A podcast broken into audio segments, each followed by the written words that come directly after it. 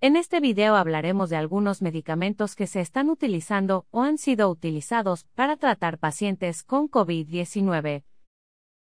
Es importante aclarar que este video es con el único propósito de informar. Advertimos que ninguna persona debe automedicarse. Cada cuerpo reacciona diferente a las medicinas. Un profesional autorizado debe evaluar su estado de salud antes de comenzar cualquier tratamiento. Es necesario recordar que cada país sigue un protocolo cuando una persona presenta síntomas, sospecha o se ha confirmado que se ha contagiado con COVID-19. Si bien no hay medicinas que estén oficialmente aprobadas por la Administración de Alimentos y Medicamentos de los Estados Unidos, esta agencia sí ha permitido la autorización del uso de algunos medicamentos debido a la emergencia, con la idea de que se utilicen para tratar pacientes hospitalizados con COVID-19. Todavía sus resultados están en fase experimental. Si bien no son una cura al virus, podrían ayudar a aliviar síntomas, también advierte de posibles efectos secundarios, y que la información de cada medicamento podría actualizarse en cualquier momento basado en nuevos descubrimientos. Comenzaremos por hablar de hidroxicloroquina. Un estudio realizado en pacientes que ingresaron entre el 2 al 10 de mayo y llevado a cabo por el equipo de Henry Ford Health en Detroit, Michigan, encontró que la hidroxicloroquina estaba asociada a una reducción en la tasa de mortalidad en pacientes con COVID-19. El estudio fue realizado en 2.554 pacientes y combinaba el uso de otros medicamentos tal es el caso de la acitromicina. Sin embargo, la Organización Mundial para la Salud por sus siglas en inglés WHO ha detenido las pruebas que realizaba de la medicina argumentando que este medicamento no reducía la tasa de decesos por coronavirus, y en su reporte indicó que algunos estudios demostraron que podría reducir la duración de los síntomas mientras otros estudios no indicaron efectos positivos, en lo más mínimo. La FDA también hizo una actualización el 15 de junio, y dijo que basado en estudios recientes en pacientes resultó que esta medicina no ayuda en la reducción de muertes, por lo que revocó el permiso para su uso. Generalmente esta medicina se utiliza para tratar pacientes con malaria y otras condiciones como lupus y artritis. Se utiliza para reducir la fiebre e inflamaciones, y últimamente con la esperanza de inhibir el virus que causa COVID-19. Acitromicina la acitromicina es un antibiótico que lucha contra bacterias. Se utiliza para tratar infecciones causadas por bacteria tales como infecciones respiratorias, infecciones de la piel, infecciones de oído, infección en los ojos y enfermedades de transmisión sexual, entre otras. También se recalca que una persona que ha padecido del hígado o ha sufrido de icteria, bajos niveles de potasio, arritmia cardíaca, enfermedad de riñón, síndrome del cute largo o que alguien lo haya padecido en la familia, no debería utilizarla.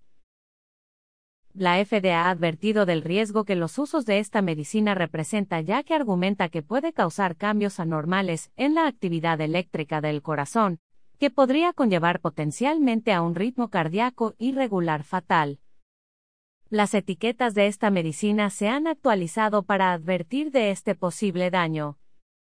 Si bien la FDA aprueba su uso para otros padecimientos, también lanzó el 17 de mayo un comunicado con un link con una cláusula de exención por responsabilidad, con un nuevo estudio en el England Journal of Medicine por sus siglas NEJM que compara el riesgo de muerte cardiovascular en pacientes tratados con el fármaco antibacterial acitromicina, amoxicilina, ciprofloxacina cipro y levofloxacina levaquin, o al no usar ningún fármaco antibacterial.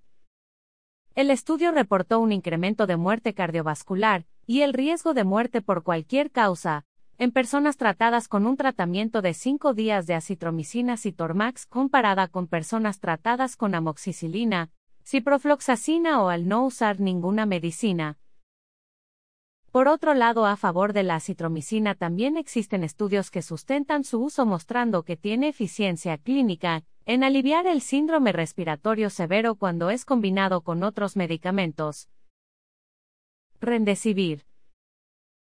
El Reino Unido, Estados Unidos, China entre otros países están utilizando Rendesivir para tratar pacientes seleccionados. La FDA emitió una autorización para utilizarla debido a la emergencia. Rendesivir sirve para ralentizar la infección de células saludables a través de bloquear la réplica viral, imita un bloqueo genético mientras el virus trata de replicarse, esta medicina se interpone en su camino. Se utiliza para tratar pacientes con ébola. Un estudio in vitro probado en laboratorio demostró que Rendesivir ayuda a que el paciente se recupere más rápido, más que todo en pacientes que reciben ventilación mecánica o en estado crítico. Sin embargo, la eficacia de este medicamento todavía sigue bajo prueba. El estudio también descubrió que los pacientes que recibieron un tratamiento por cinco días obtuvieron resultados similares a los que la tomaron por 10 días.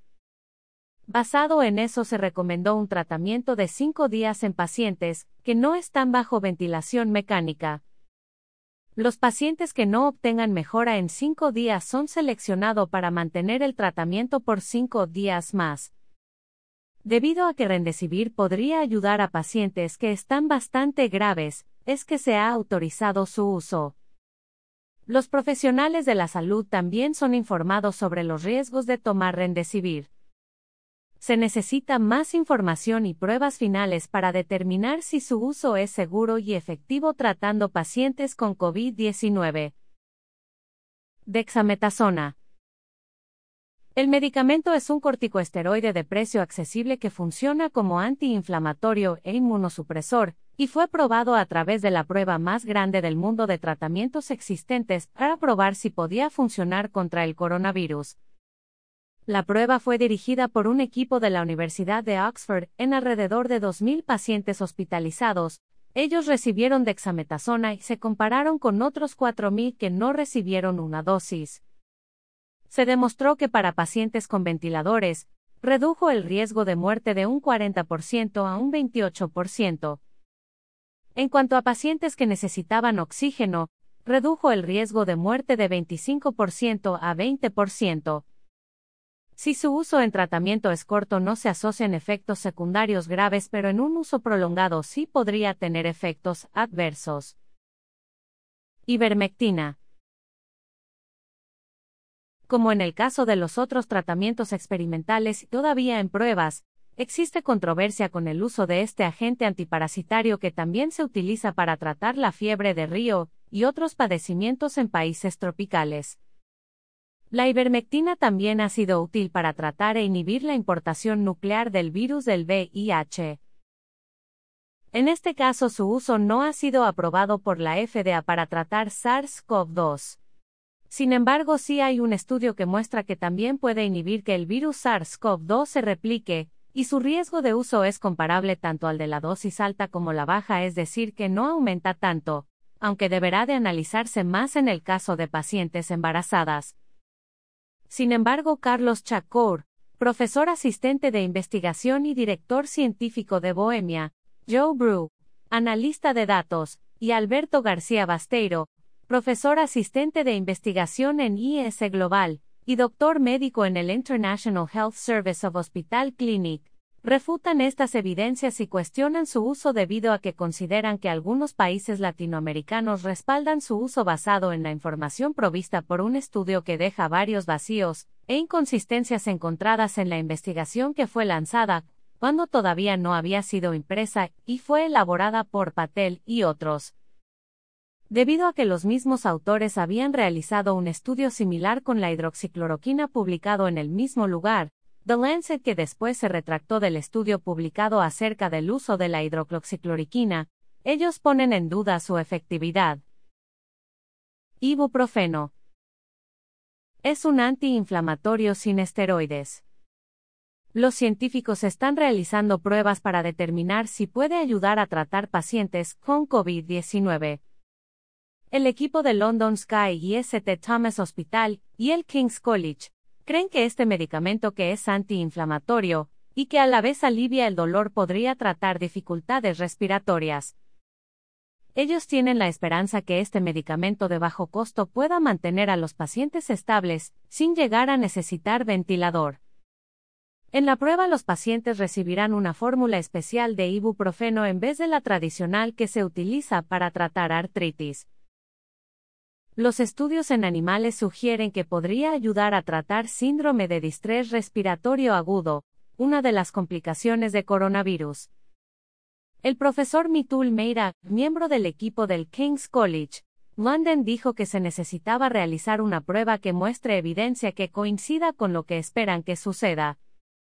Cuando la pandemia comenzó hubo bastante preocupación de que la ibuprofeno podría ser mala para tratar el virus si se tenían síntomas leves, y se intensificó debido a las declaraciones del ministro de Salud de Francia Oliver Véran que dijo que dicha medicina podía agravar la infección, y advirtió que los pacientes tomaran acetaminofén en vez de ibuprofeno. Un estudio elaborado por la Comisión en Medicinas Humanas concluyó rápidamente que tanto el paracetamol como el ibuprofeno eran seguros de tomar para tratar síntomas de coronavirus. Ambos pueden bajar la temperatura y ayudar con síntomas parecidos a la gripe. Pero para síntomas leves de coronavirus la NHS recomienda utilizar primero paracetamol, pues tiene menos efectos secundarios que el ibuprofeno, y es más segura para la mayoría de pacientes, y da el ejemplo de que las personas no deben utilizar ibuprofenos si tienen úlcera gástrica u otros padecimientos, pues esto podría conllevar a otras serias complicaciones de salud. Es por eso que no se recomienda automedicarse, pues se debe consultar a una entidad autorizada para recibir tratamiento para COVID-19. Avifavir. Rusia ha aprobado un fármaco contra la influenza para tratar pacientes con COVID-19 cuya base es favipiravir desarrollada en Japón bajo el nombre de Aviganen. Dicha medicina se ha elaborado en participación 50-50 con una firma farmacéutica rusa llamada Chemrar. Las pruebas preliminares mostraron que podría reducir el tiempo de recuperación. Aunque las pruebas de su efectividad siguen efectuándose, el ministro de Salud de Rusia ha aprobado su uso temporalmente. Kirill Dmitriev, CEO del Fondo Directo de Inversión de Rusia por sus siglas RDIF, agregó que creen firmemente que hay dos medicinas que realmente son efectivas contra COVID-19, una es Rendicivir desarrollada por Estados Unidos y la otra Avifavir. El grupo Chemrar y el RDIF dijeron que entregarán 60.000 dosis en hospitales rusos. Este medicamento se promueve entre las primeras medicinas aprobadas del mundo, y ya ha recibido un certificado de registro. De acuerdo a la información recibida de una prueba temprana se mostró que 65% de los pacientes dieron negativo a la prueba de coronavirus después de haber recibido tratamiento por cinco días, lo cual era dos veces más alto que en los grupos estandarizados de terapia en palabras de Chembrar y RDIF. Gracias por seguir escucha las noticias de hoy.com. El mejor resumen en audio de las noticias de último minuto. Si deseas estar siempre al tanto de las últimas noticias, no olvides suscribirte o seguirnos en nuestras redes.